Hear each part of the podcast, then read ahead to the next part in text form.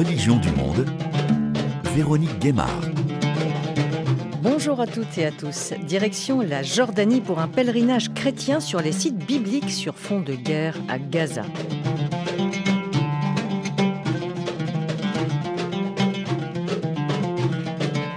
La Jordanie accueillait mi-novembre le 75e congrès de l'Association des directeurs diocésains de pèlerinage, la NDDP, de l'Église catholique de France, en partenariat avec le Jordan Tourism Board et à l'invitation du roi de Jordanie Abdallah II qui mise sur l'entente et l'amitié interreligieuse. La Jordanie est connue pour ses joyaux comme Petra, mais elle mise aussi sur le tourisme de pèlerinage avec ses cinq sites bibliques dont Béthanie au-delà du Jourdain, reconnu par le Vatican comme le lieu du baptême de Jésus par Jean-Baptiste. Après les attaques sanglantes du Hamas contre des Israéliens le 7 octobre, les bombardements incessants de l'armée israélienne sur l'enclave palestinienne de Gaza se poursuivent, bien qu'une trêve soit décrétée lors de la libération d'otages détenus par le Hamas. Malgré la guerre à Gaza, la NDDP a décidé de maintenir son congrès en Jordanie pays de 11 millions et demi d'habitants frontaliers d'Israël, dont les deux tiers sont d'origine palestinienne, et de faire découvrir à ces 130 participants les lieux de pèlerinage dans ce qu'on appelle la Terre Sainte, côté jordanien, un des berceaux du christianisme. Bonjour, je suis le Père Jacques Marie du diocèse de Rouen, directeur des pèlerinages, et en même temps président national des directions de pèlerinage des diocèses de France. Pourquoi c'était important de venir en Jordanie pour effectuer un pèlerinage euh, assez différent finalement de ce qui se fait habituellement, puisque habituellement vous commencez par Israël, Palestine. On a pris conscience il y a trois ans, lorsque la Jordanie est venue nous rejoindre au Congrès, de l'importance de ce pays comme terre biblique. Certains y allaient en faisant quelques séjours courts en Jordanie et après passer en Israël-Palestine. Et on s'est aperçu que la Jordanie pouvait à elle seule faire un pèlerinage pour 6, 7 ou 8 jours. Il y a cinq grands sites euh, religieux reconnus par le Vatican et il y a tout un message biblique euh, très fort en Jordanie. Et donc on a pris conscience qu'effectivement, cette terre sainte de la Jordanie pouvait se suffire à elle-même pour faire un pèlerinage, en plus de celui qu'on peut faire bien sûr en Israël-Palestine. Dans le contexte particulier euh, de cette guerre qui a lieu entre Israël, Gaza. Est-ce que c'est euh, une destination euh, sur laquelle vous voulez développer ces pèlerinages? Est-ce que c'est aussi un message de solidarité? Alors il y a plusieurs choses. La première, c'est que nous avions le projet avant que la guerre éclate. La deuxième, c'est que vraiment c'est un pèlerinage à part entière, comme Israël-Palestine est, est, un pèlerinage à part entière. Donc c'est pas en concurrence, c'est pas dans l'avenir un remplacement par rapport à Israël-Palestine à cause de la guerre. Maintenant, c'est vrai que la situation de la guerre ben, nous a déchiré un petit peu le cœur parce que c'est deux peuples que nous aimons bien, deux peuples que nous connaissons bien. Nous avons des amis en Palestine et en Israël et que cette guerre, eh bien, euh, c'est quelque chose d'atroce pour les populations, pour la violence qu'elle représente, et puis pour les nombreuses victimes, et également pour l'avenir. C'est-à-dire que beaucoup de rancœur, de haine parfois, ou, ou de peur, eh bien, vont rester pour quelque temps. Mais on a quand même fait notre pèlerinage en Jordanie, parce que la Jordanie reste une terre de paix, une terre très sereine, une terre d'accueil, et que euh, rien ne nous interdisait de venir.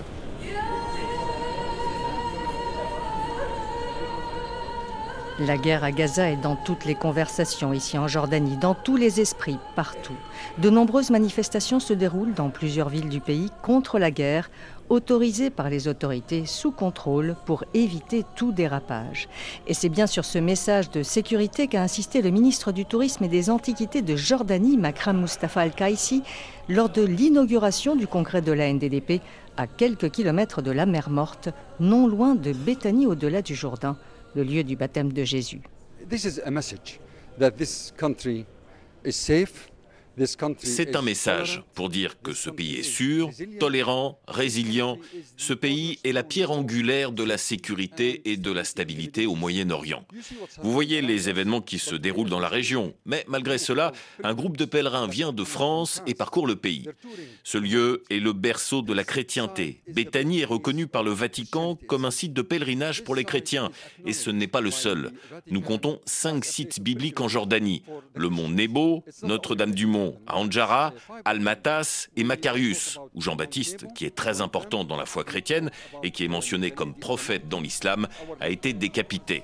Et ce lieu sera totalement restauré dans les prochains mois.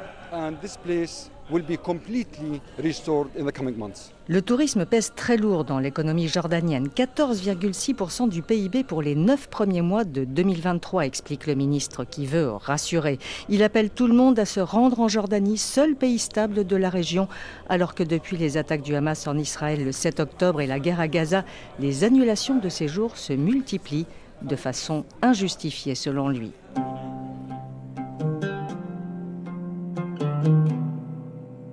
Nous sommes à deux pas de la mer Morte, près de Béthanie, au-delà du Jourdain, où Jésus aurait donc été baptisé.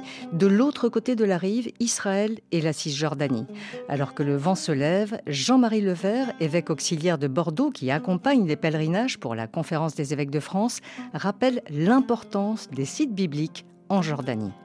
D'abord, c'est une terre sainte. La terre sainte, c'est pas seulement Israël. C'est Israël, la Jordanie, une partie de l'Égypte, la Syrie, le Liban, et même on pourrait dire une partie de Chypre. Donc euh, la Terre Sainte, c'est très vaste. Et la Jordanie est en plus un des hauts lieux, en particulier, pas seulement, mais en particulier de ce qui s'est passé dans l'Ancien Testament. Quand euh, Moïse passe la mer Rouge avec le peuple hébreu et qu'il monte dans le désert, c'est le désert de Jordanie c'est de la Jordanie qu'il passera, enfin que Josué, son descendant, son successeur, va, faire traverser le peuple, pas très loin d'ailleurs du lieu du baptême du Christ. C'est au mont Nebo que Moïse va mourir. On a beaucoup de choses importantes de l'histoire sainte qui s'est passée ici, en Jordanie. Et donc euh, l'idée de, venir ici avec euh, l'association des directeurs de pèlerinage, et on a, été invité par l'État jordanien, par le roi lui-même et par euh, son gouvernement. Le but est de montrer aux pèlerins en France qu'ils peuvent vivre ici un pèlerinage complet sur des lieux absolument magnifiques, et en particulier des ruines romaines euh, fabuleuses euh, qu'on peut trouver à Perdaman, etc. Il y a un autre objectif dans le pèlerinage, c'est de faire le lien entre l'Église, alors pour nous latine, hein, l'Église catholique d'Occident et l'Église euh, catholique d'Orient. Il peut y avoir des difficultés d'unité. Et donc le fait que nous, nous venions montre que nous sommes de la même foi, de la même Église. Il y a aussi le soutien de ces églises qui sont ici très minoritaires. 90% de la population est musulmane. Exactement. Or, ils le disent eux-mêmes, et le roi nous l'a dit il n'y a pas si longtemps que ça, quand on est venu préparer, nous ne devons pas oublier que les premiers habitants étaient des chrétiens. Et donc, on vient soutenir ces, communautés euh, chrétiennes minoritaires. Et en particulier, si nous avons décidé de venir tenir notre congrès, de le maintenir malgré les grandes difficultés que personne n'ignore avec euh, la guerre qui s'est déclenchée euh, sur la bande de Gaza, c'était pour signifier à ces communautés que, très bien, nous sommes très heureux de venir les voir quand tout va bien, mais nous venons aussi les voir quand ils sont dans la difficulté. Ils souffrent beaucoup de ça parce que beaucoup des chrétiens de Terre Sainte sont des Palestiniens. Je suis Paul Rougon, je suis Jack permanent du diocèse de Martinique. C'est une chance par rapport à ce qui se passe de l'autre côté du Jourdain, puisqu'en fait, euh, ben, la guerre. Hein. J'ai beaucoup de prêtres de mon diocèse qui m'ont demandé quand est-ce que j'organise la Terre Sainte. Donc c'est quelque chose que j'envisageais pour 2026, mais peut-être qu'en 2026, ce sera la Jordanie. Je pensais que quand on me parlait du lieu du baptême de Jésus, ce serait un lieu. Je ne pensais pas qu'il y avait cinq lieux répertoriés comme on a appris dans la conférence. Qu'on peut aller sous les traces de Maman Marie, mais on peut aller aussi et surtout sous les traces du Christ. C'est ce qui m'intéresse un peu de ce côté Terre Sainte. C'est la première fois que je viens et ce que je trouve intéressant, c'est que ce n'est pas un congrès pour un congrès, mais nous, en tant que directeurs de pèlerinage, nous serons de véritables pèlerins puisque cet après-midi, en allant sous les lieux du baptême euh, du Christ, nous ferons nous-mêmes aussi une démarche pèlerine. Donc je trouve ça magnifique.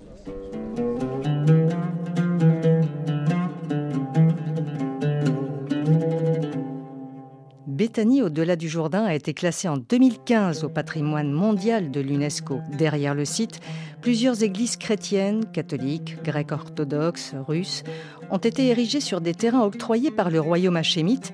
Ces gardiens veillent à la préservation du site du baptême de Jésus.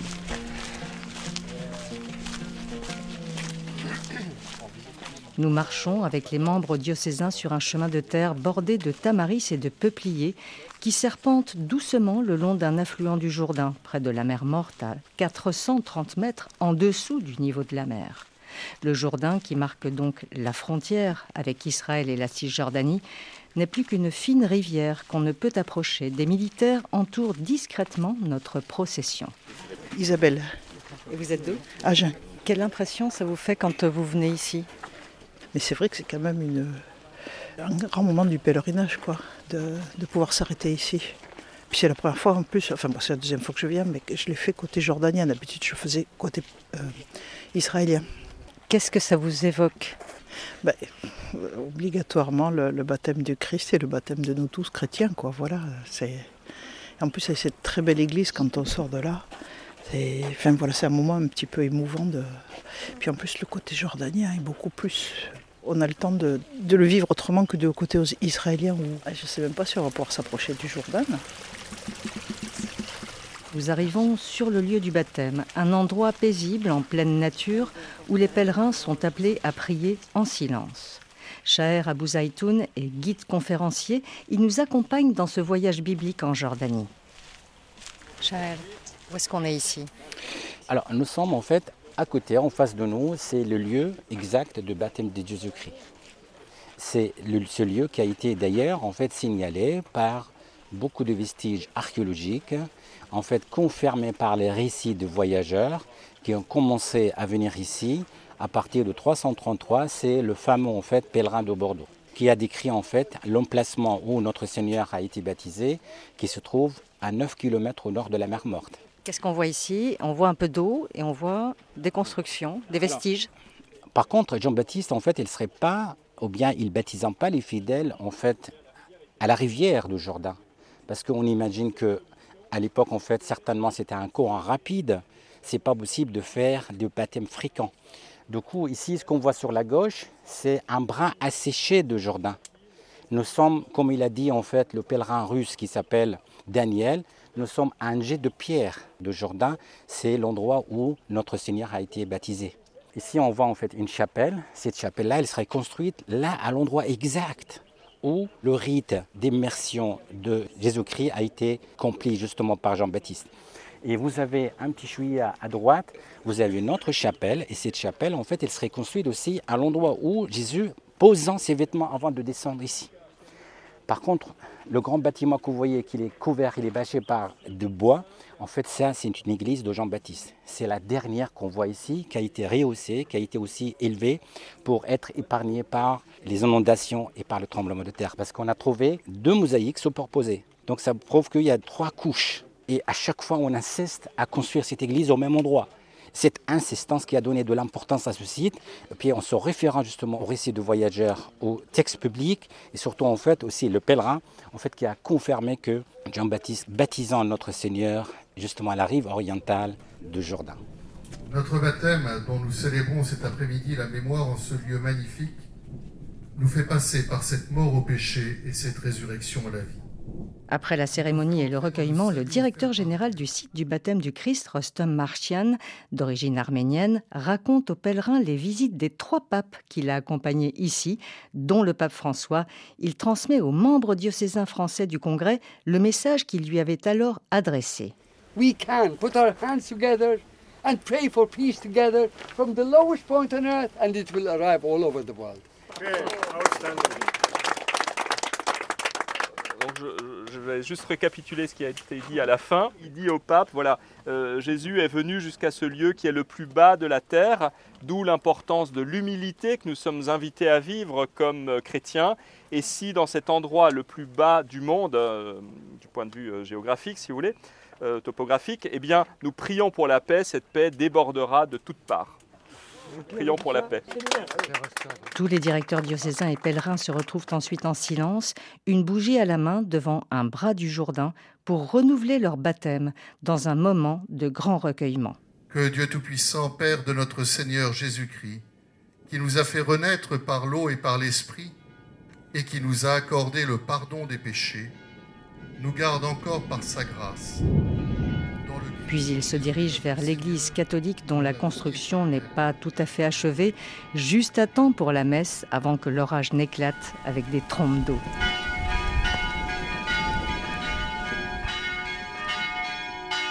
Il était venu de Galilée jusqu'au Jourdain auprès de Jean pour être ici, baptisé par lui.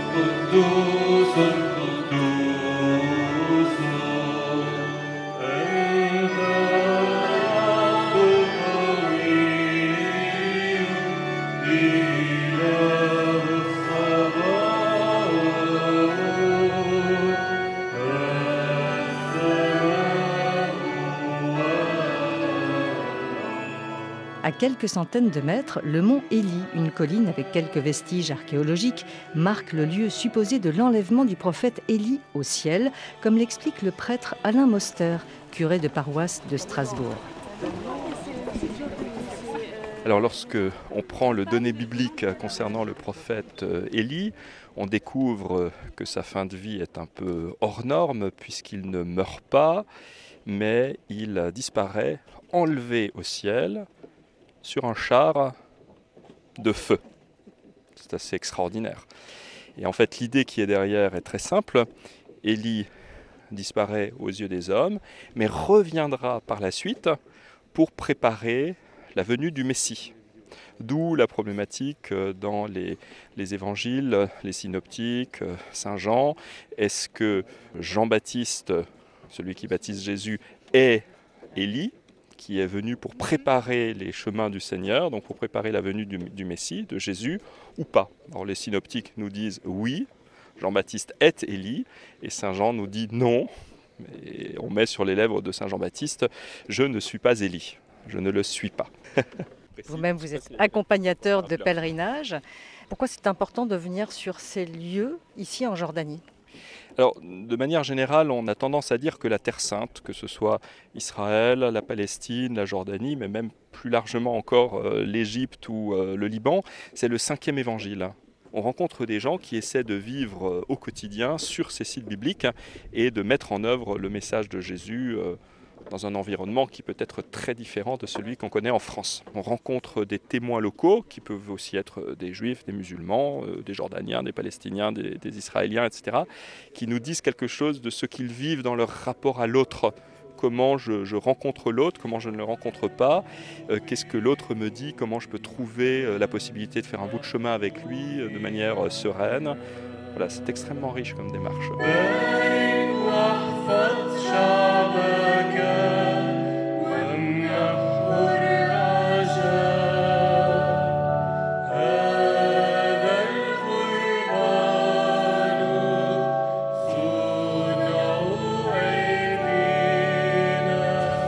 Disiez, Monseigneur Levert, aujourd'hui, il nous faut l'audace de la paix et le courage du pardon Oui, oui, parce que l'être humain est ainsi fait qu'il préfère se battre que d'être en paix, que la paix n'est jamais quelque chose d'acquis totalement.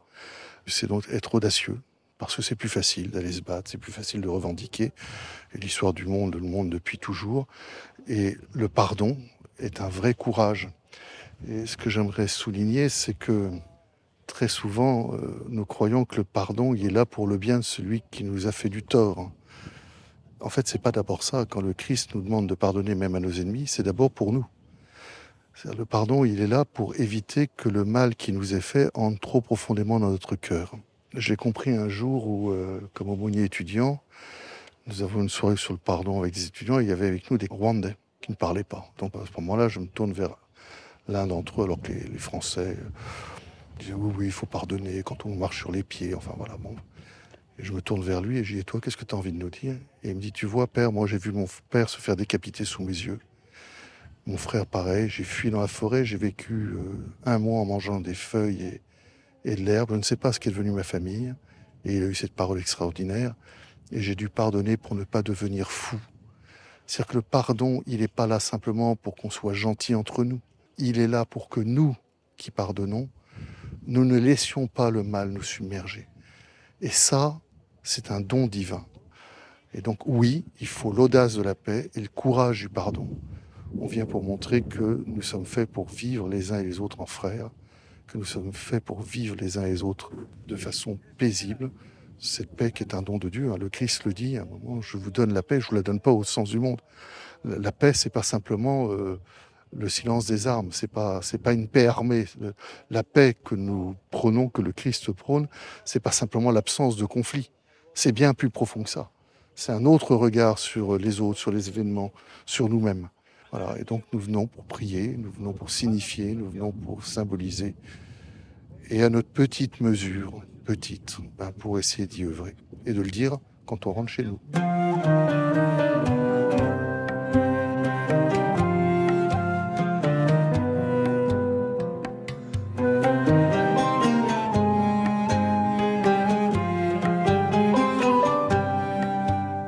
Nous quittons Almargdas et le lieu du baptême du Christ sur le Jourdain. La route grimpe dans une zone désertique et montagneuse. Les maisons sont plantées dans le sable avec de gros réservoirs d'eau sur les toits, rappelant que le manque d'eau ici est le souci majeur pour la population. Nous arrivons au sommet du mont Nebo, à plus de 800 mètres d'altitude, un haut lieu de pèlerinage, comme l'explique notre guide Chaher. Nous sommes ici au Monibo. L'importance religieuse de ce Monibo, il vient du fait que c'est l'endroit, c'est le lieu présumé de la mort de Moïse à 120 ans. Et tout ça, ça a été raconté dans le livre Deutéronome, le chapitre 34. Le Dieu qui a demandé à Moïse de monter dans le pays de Moab. Il est monté tout seul. Il lui a demandé aussi de regarder la terre sainte et de mourir aussi nous retrouvons Alain Moster, le curé de Strasbourg, les yeux rivés sur des montagnes désertiques, une vallée verdoyante sur un côté en contrebas, qui marque, selon les récits, une source de Moïse qui, frappant les rochers de son bâton, avait fait jaillir de l'eau. Au loin, on aperçoit la mer morte, Jéricho, et on devine Jérusalem. Ce mont Nebo garde le souvenir de la mort de Moïse. Donc on a un moment particulièrement important de l'histoire biblique, un moment charnière, puisque le peuple a cheminé dans le désert pendant 40 ans, et le peuple s'est préparé à entrer en Terre sainte le peuple hébreu. Simplement, Moïse n'a pas été tout à fait fidèle, n'a pas tout à fait réagi comme il aurait dû réagir euh, lors d'une épreuve dans le désert. Et donc Dieu décide, en tout cas c'est ce que le texte biblique nous dit, de ne pas lui permettre de rentrer en terre promise, mais seulement de la voir de loin. Et c'est Josué qui prendra la suite, qui accompagnera le peuple pour le faire entrer en terre promise. Donc ce lieu, pour les trois monothéismes, a un caractère particulier. Euh, qu'est-ce qu'il représente pour chacun d'entre eux? Pour le judaïsme, par définition, c'est le libérateur, hein, celui qui fait passer le peuple hébreu de la maison de servitude, de la maison d'esclavage, l'Égypte, vers la terre promise, donc vers euh, la liberté. Pour les chrétiens, eh bien, le Christ accomplit cette figure de Moïse, et donc Jésus est comme le nouveau Moïse qui fait passer de la terre d'esclavage, esclavage du péché, de la mort, etc., vers la liberté, la résurrection. Et puis pour les musulmans, c'est une, une figure importante de prophète. D'ailleurs, les musulmans ont leur propre tradition par rapport à la mort de Moïse, puisqu'ils considèrent qu'il meurt ici, mais qu'il est enterré de l'autre côté, donc un lieu de pèlerinage important qui s'appelle euh, euh, Nebi Moussa, de l'autre côté du Jourdain un lieu de pèlerinage musulman qui garde le souvenir du tombeau de Moïse à quelques kilomètres euh, du côté des territoires palestiniens. C'est un lieu qui vous marque. Qu'est-ce que ça représente spirituellement pour vous en tant que prêtre? Alors, si on devait faire un pèlerinage parfait, en fait, pour suivre euh, les pas du peuple hébreu et pour aller jusqu'à l'accomplissement, Jésus-Christ mort et ressuscité, il faudrait commencer en Égypte la maison d'esclavage.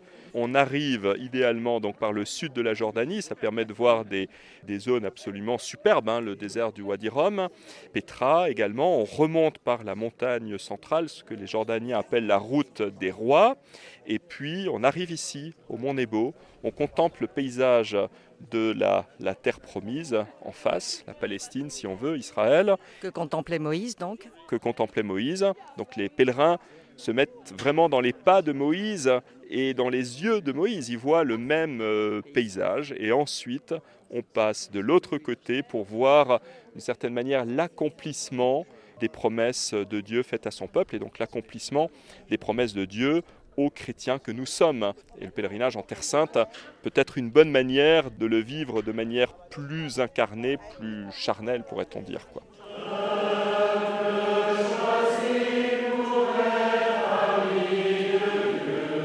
Un sanctuaire a été construit par des chrétiens byzantins au VIe siècle en hommage aux prophètes. Des fouilles archéologiques ont révélé la présence d'une basilique dont des mosaïques ont été mises au jour. Quelques touristes néerlandais, britanniques ou italiens visitent le site. Dans cet espace, une messe est célébrée avec des pèlerins du Congrès venus de France. Oui, Monique, je suis de Tours, du diocèse de Tours. Et donc, euh, pour nous, chrétiens, c'est un lieu important, parce que Moïse, c'est quand même quelqu'un d'important dans notre religion.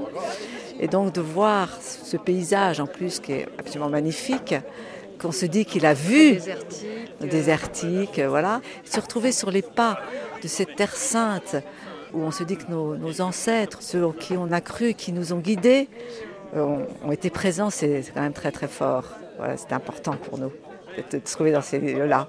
Spirituellement. Spirituellement, oui, oui, oui. C'est pour ça qu'un pèlerinage sur ces terres-là, c'est quelque chose de vraiment très important.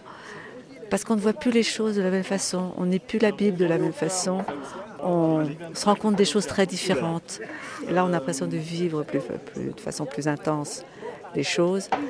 Parce qu'on dit, ça y est, c'était là. Même si ce n'est pas le lieu exact, exact, ça n'a pas d'importance. C'est pas ça qui est important. C'est quand même qu'il y a eu quelque chose qui s'est passé ici auxquels on croit et qu'on voit les mêmes choses. Ça, c'est très important. Et de quelle façon ça résonne, euh, cette histoire de l'Exode euh, et de ce qui s'est passé ici avec ce qui se passe actuellement euh, entre Israël et Gaza? Ouais. Alors ça, c'est très compliqué parce que on ne peut pas se projeter d'un côté ou de l'autre. C'est une situation qui est tellement inextricable depuis la création, finalement, de l'État d'Israël. Chacun a vécu son exode, finalement. Et chacun recherche sa terre promise un peu d'une certaine façon. Tout le monde veut la même chose finalement. C'est vivre en paix, c'est une aspiration vers Dieu et, la paix en fait. Tout le monde veut vivre en paix. On aimerait tant que ça s'apaise. Il faut prier, c'est la seule chose qu'on puisse faire.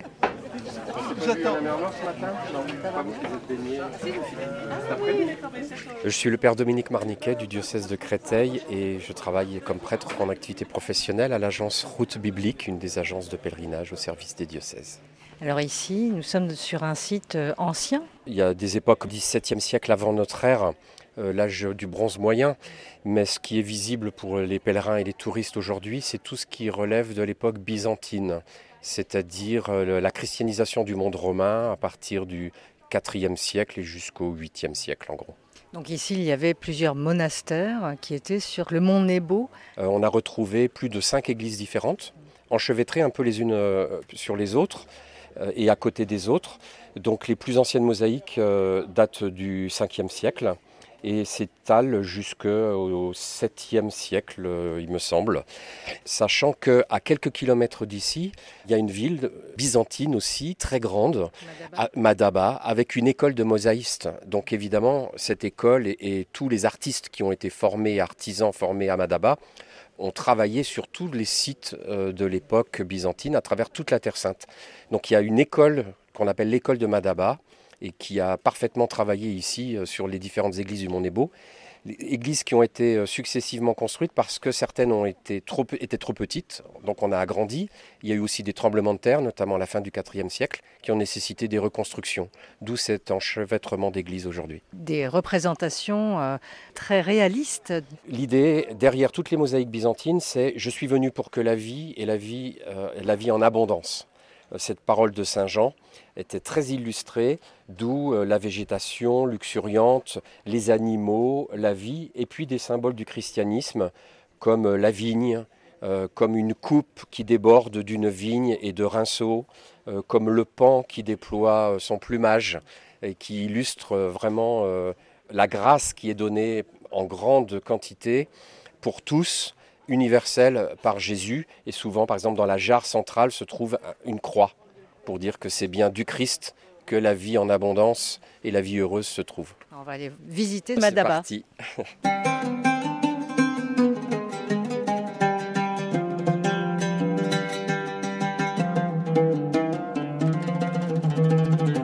Écoutez Religion du monde sur RFI. Nous sommes en Jordanie, sur les sites bibliques de la Terre Sainte, côté oriental du Jourdain sur fond de guerre à Gaza. Non loin du mont Nebo, la ville de Madaba se déploie sous les minarets et les clochers de ces nombreuses églises byzantines ornées de mosaïques qui racontent une partie de l'ère chrétienne dans la région. Car ici vivent encore de nombreux chrétiens orthodoxes, gréco-catholiques ou évangéliques. La mosaïque la plus connue est celle découverte à la fin du 19e siècle sur le sol d'une église orthodoxe, l'église Saint-Georges. Cher, ici on est devant cette carte qui s'appelle aussi la carte de la Palestine. La carte de la Palestine ici en Jordanie, oui. Ou bien on peut l'appeler aussi la carte du monde chrétien. Dans les années 500 et en fait, quelques. Au 6e siècle après Jésus-Christ, en fait, le mont Nebo, il faisait partie de la route de pèlerinage à l'époque. En fait, les gens qui visitent Jérusalem, euh, la Bitanie, le mont Nebo, et puis ils arrivent jusqu'à Madaba. D'ailleurs, Madaba, à l'époque des chrétiens, les amis, c'était un centre de missionnaires sur l'ensemble du territoire jordanien, nous avons des, plus de 200 églises byzantines construites entre 4e au 8e siècle. Et donc cette carte de Palestine est euh, une carte très importante. Pour quelle raison? Le but principal, c'est d'orienter les pèlerins qui arrivent de l'Occident, ici. Donc ici, on a euh, Jérusalem, euh, Bethléem, la mer Morte, la rivière du Jourdain, Jéricho, le puits de Jacob, euh, la mer des Méditerranée, le mont du Sinaï. Et tout ça est représenté avec des détails voilà. donc sur cette mosaïque. Et c'est ça qui fait sa particularité Sa particularité, c'est la précision et les informations fournies sur cette carte de, de Jérusalem. Et grâce à cette carte que les archéologues en Israël, ils ont pu trouver la Nia. L'emplacement de Nia, il est là. Vous voyez, c'était l'église qui a été construite par Justinien, qui l'a rebaptisée Marie ou bien qui l'a dédiée à Marie. Il est là. Donc vous avez, vous voyez, beaucoup de détails. On parle de 21 tours de sécurité qui jalonnent les remparts de la ville de Jérusalem. On parle de cardo, donc on, parle bien de détails topographiques et de détails phoniques. En fait, pour moi, le, le mosaïste, il voulait faciliter la lecture et l'arrivée des pèlerins ici dans la région. La Jordanie compte plus de 90% de musulmans et de nombreux chrétiens dans cette région de Madaba. Sur le trottoir devant l'église Saint-Georges, nous croisons Allah, un habitant d'une quarantaine d'années, lui-même est catholique et fier de cet héritage byzantin de Madaba, surnommé la Mecque du Nord. Je suis né ici, j'y ai grandi et je vis ici à Madaba. Peu importe qu'on soit chrétien ou musulman, ici c'est le patrimoine de notre région, c'est notre histoire.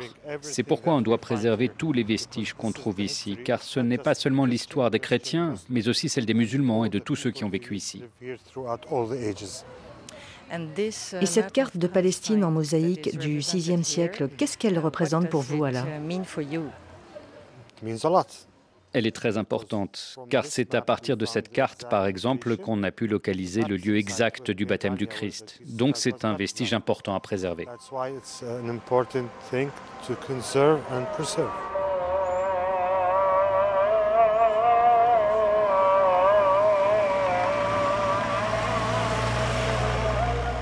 Allah se dit inquiet de la guerre à Gaza et des répercussions sur le quotidien des Jordaniens.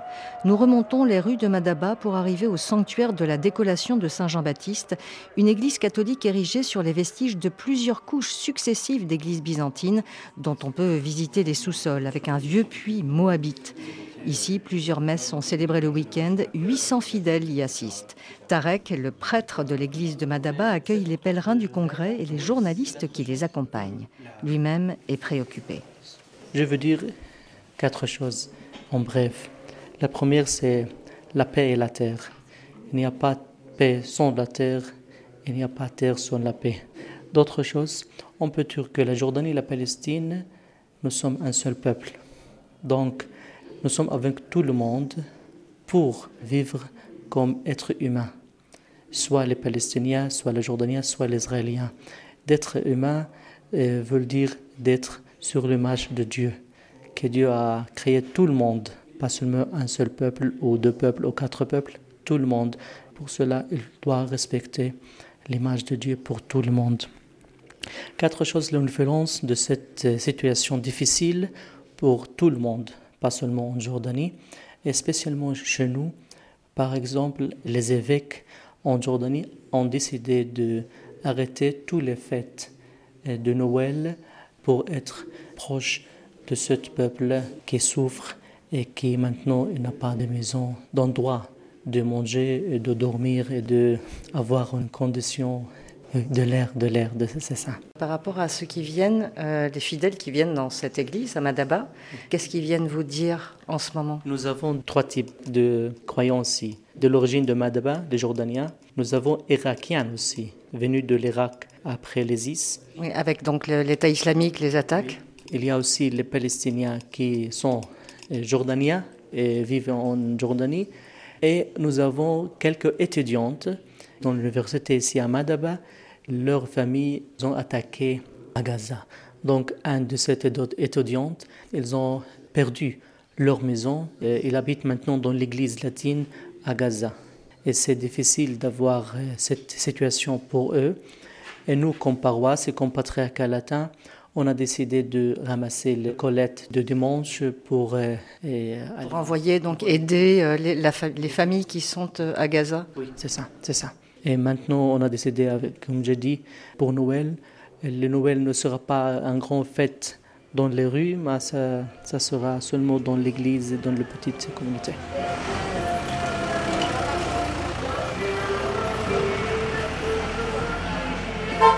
Nous quittons Madaba pour le Grand Sud vers le site de Petra, classé au patrimoine mondial de l'UNESCO. La cité érigée dans la roche, taillée dans d'immenses falaises de grès, du rouge à l'ocre par les Nabatéens, a été élue parmi les sept merveilles du monde. Les Romains l'ont conquise au début de notre ère. Des vestiges archéologiques dont des mosaïques byzantines ont été mises au jour et le site continue de livrer ses secrets. Notre guide Chaher nous accompagne. En fait, nous sommes à Petra et nous sommes devant en fait les tombeaux royaux. C'est une série de quatre tombeaux qui ont été dédiés à la famille royale nabatéenne. Ils seraient creusés d'ailleurs au 1er siècle après Jésus-Christ. Les gens, ils vivaient ici. Et ça, ça représente en fait la relation entre le peuple et les rois à l'époque. C'est-à-dire ils vivaient au pied des tombeaux de la roi, comme ça ils peuvent les vénérer facilement. Les Nabatéens, ils voulaient s'immortaliser. Ils s'immortalisaient à travers en fait ces tombeaux qui sont taillés, qui sont creusés. Dans la, ils ont, dans la roche, ils ont raison. Regardez, on vient ici en fait de quatre coins du monde pour visiter, pour voir en fait leurs tombeaux. Du coup, en fait, à l'époque, on pouvait savoir à qui appartient ce tombeau. Et puis ils creusaient leurs tombeaux pendant leur vivant. Parce que la vie après la mort, c'était la vie éternelle. Ils se sont convertis au christianisme. En même temps, ils étaient aussi très attachés à leur divinité, à leurs idoles. En fait, on dit que pendant deux siècles, ils, avaient presque deux religions. On parle de 4e siècle jusqu'au 5e siècle, qu'ils pouvaient garder leurs idoles parce que ça fait partie de leur tradition religieuse, même s'ils se sont convertis au christianisme. Les Bédouins de la région vivent du tourisme. Malgré la haute saison touristique, ils sont inquiets car leur chiffre d'affaires a considérablement chuté depuis les attaques du Hamas le 7 octobre dernier et les représailles de l'armée israélienne sur Gaza. Très mauvais pour les Bédouins comme Omar et Mohamed qui ont trois dromadaires. En ce moment, ça va très mal à cause de la situation. C'est pour ça que les touristes ne viennent pas. En ce moment, on n'a pratiquement pas de travail.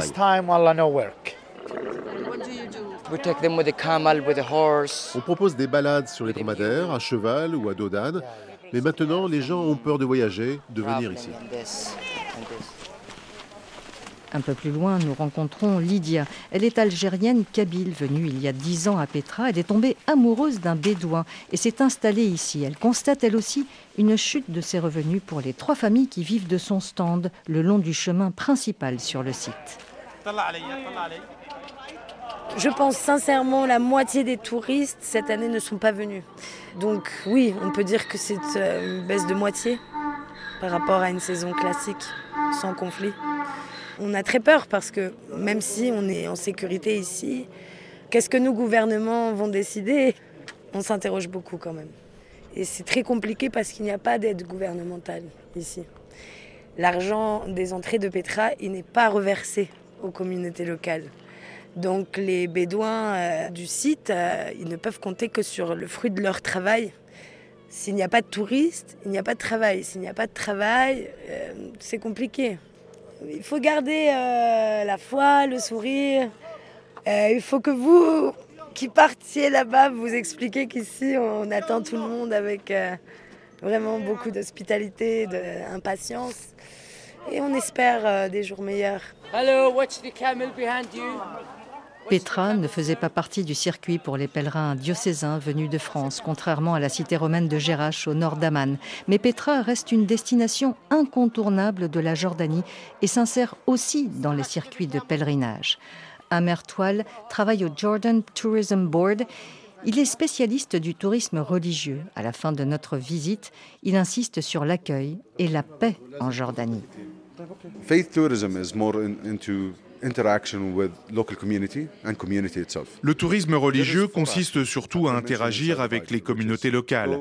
Le pèlerinage, ce sont quatre actions, comme c'est mentionné dans la Bible, se rendre sur place, marcher, revenir et mettre en action. Le tourisme religieux, c'est ce rapport avec ce que j'appelle les pierres vivantes, les gens eux-mêmes. Donc nous appelons les pèlerins à venir vivre avec nous, pour voir comment on interagit tous ensemble. Partout dans le monde, les gens pensent que le Moyen-Orient, c'est la crise, il y a la guerre. Mais non, en Jordanie, c'est très différent. Nous sommes une terre de paix, nous cherchons la paix. Notre slogan, c'est la famille d'abord et la Jordanie d'abord. Nous accueillons tout le monde chez nous. Si vous venez en Jordanie, vous êtes de notre famille et vous êtes sous notre responsabilité.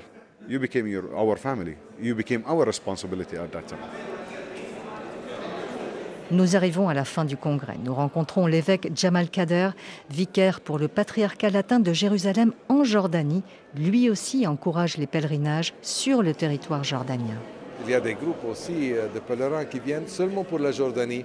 Ils font une expérience de foi, une expérience unique de voir un pays à majorité musulmane, mais ouvert, où il y a euh, des chrétiens euh, qui vivent en, liberté, en paix ici, et euh, avec une présence importante chrétienne et avec des lieux saints. aussi la dimension sociale, les rapports entre chrétiens et musulmans, etc. etc. C'est toujours une expérience riche pour les pèlerins qui viennent ici en Jordanie le dialogue interreligieux, c'est quelque chose de profondément ancré dans le pays. Oui, c'est ancré, mais d'abord, ça c'est une réalité sociale où les chrétiens sont totalement des Jordaniens, avec les mêmes coutumes, le même euh, style de vie mélangé, etc.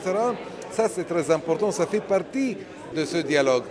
Les gens qui vivent ensemble, les écoles où ils étudient ensemble, nous avons des dizaines d'écoles chrétiennes ici dans le pays où chrétiens et musulmans ont étudié ensemble, ils ont grandi ensemble, ils ont fait des amitiés ensemble et ça construit le futur des relations entre chrétiens et musulmans en Jordanie.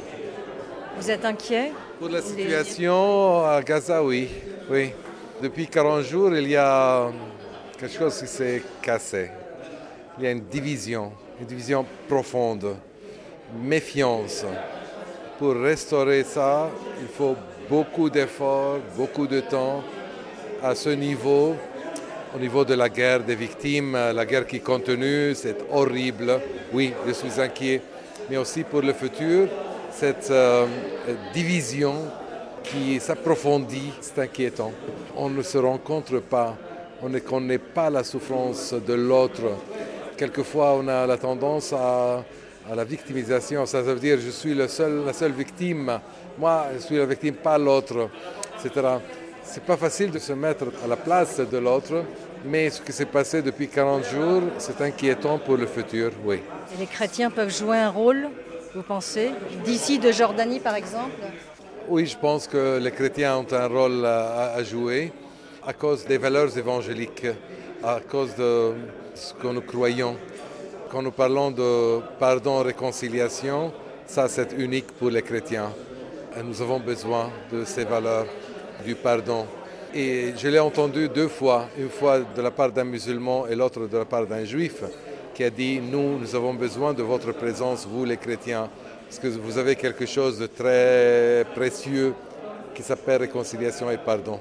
Alors avec nos institutions, avec notre présence, avec notre message, je crois la présence chrétienne est importante dans ce pays.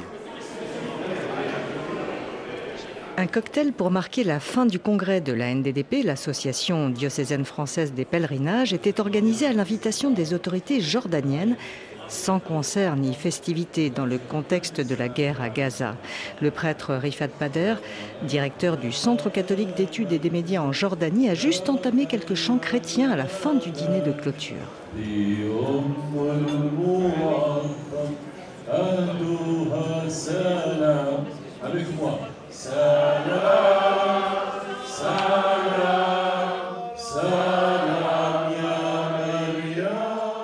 J'étais à Abu Dhabi dans un rassemblement de tous les leaders religieux pour préparer pour COP. La COP 28. Pour le, pour le climat. Alors j'ai parlé qu'on ne peut pas réformer le climat sans calmer le climat politique. Tout est lié. Si vous voulez un bon climat, un bon oxygène pour les gens, il faut calmer la situation politique, il faut finir les guerres pour avoir un processus de paix et pour avoir aussi plus de gens qui vont venir en paix, en sécurité, pour prier, pour être calme, pour avoir cette expérience spirituelle vraiment.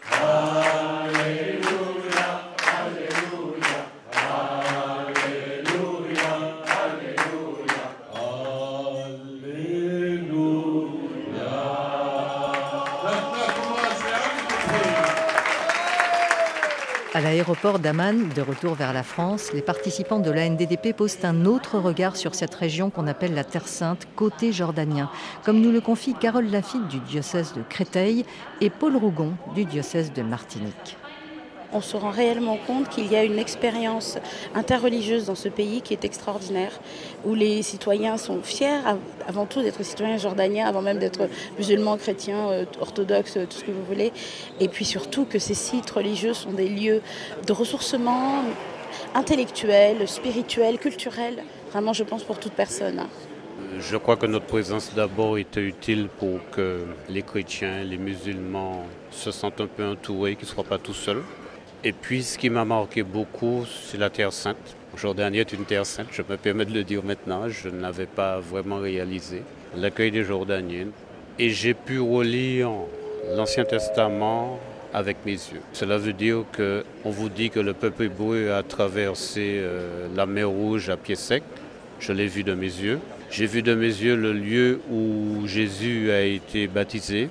On ne pense pas par exemple que les lieux sont montagneux et on réalise que le parcours n'était pas si aisé que ça. Et puis il y a une deuxième chose qui m'a frappé, c'est que nous avons renouvelé nos promesses de baptême dans une célébration dans les eaux du Jourdain. Donc ça aussi c'est quelque chose qui me marque et qui restera.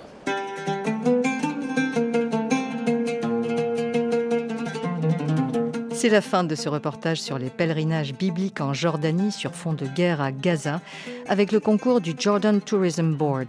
Merci en particulier à notre guide, Shaher Abou Zaitoun, et à tous les participants à cette émission, réalisée par Ludivine Amado et que vous pouvez réécouter en podcast sur RFI.fr, l'appli Pure Radio et les réseaux sociaux X et Facebook à la page Religion du Monde. À la semaine prochaine et tout de suite, le journal sur RFI.